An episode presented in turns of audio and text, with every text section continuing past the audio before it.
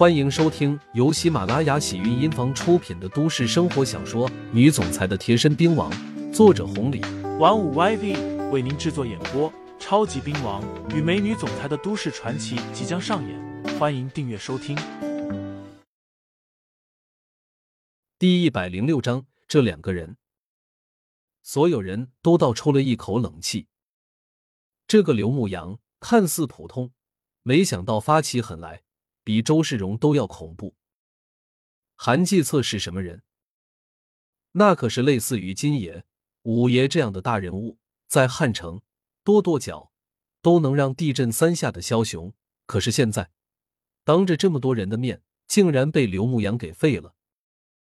不过刘牧阳连周世荣都给杀了，区区一个韩继策，当真不算什么。就算给废了，以刘牧阳的身手。现在的韩家也不敢怎么样。刘牧阳踢断了韩继策一条腿，随后又来到了瑟瑟发抖的麻子面前。上次已经给过你机会了，既然你不把握，那就别怪我了。刘牧阳话音刚落，当即上前。对于麻子这样的人，只有杀了才能永绝后患。今天已经杀了一个周世荣，再多杀一个麻子也不算什么。这些人如果不给杀了，以后不敢找自己的麻烦。可是二姐呢？一招麻子在惶恐惊骇中死了，周围人安静的可怕，谁都不敢说话，生怕这一刻殃及自己。好好的一个大会，因为周世荣的出现，因为刘牧阳的缘故，现在闹到了这一步。刘牧阳杀了麻子之后。倒也不啰嗦，转身朝着侧面的办公室走去。今天的事情超出了刘牧阳的范畴，有些不可控。不过阮金高和方中莲一定可以解决。这边又是方中莲的地盘，刘牧阳自然知晓他们会怎么做。果不其然，方中莲开始安排手下封锁这边。至于阮金高，直接跟了过去。方中莲处理好了之后，直接也过去了办公室。两个人到了办公室，刘牧阳已经等候一会儿了。两个人像是小学生一样，唯唯诺诺的，再没有了之前的威风。现在他们在刘牧阳眼中，真的如同蝼蚁一般。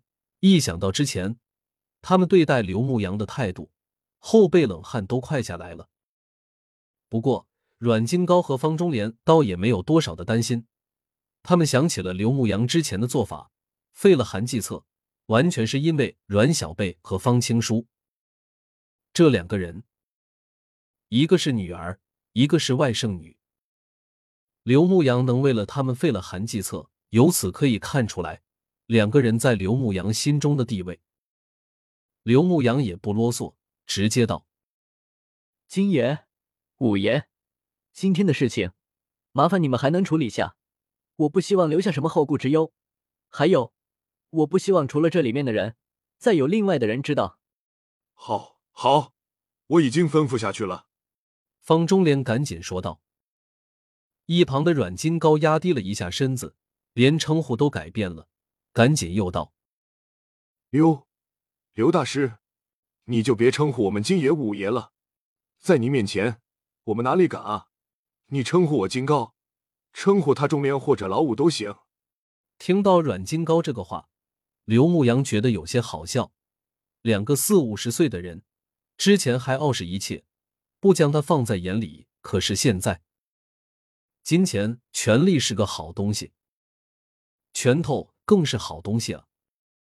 刘牧阳倒也没有多想，更没有和阮金高他们客气，点了点头，这才说道：“成。”既然阮小贝是你的女儿，方青书是你的外甥女，两人都是我的朋友，之前的事情我就不和你们计较了。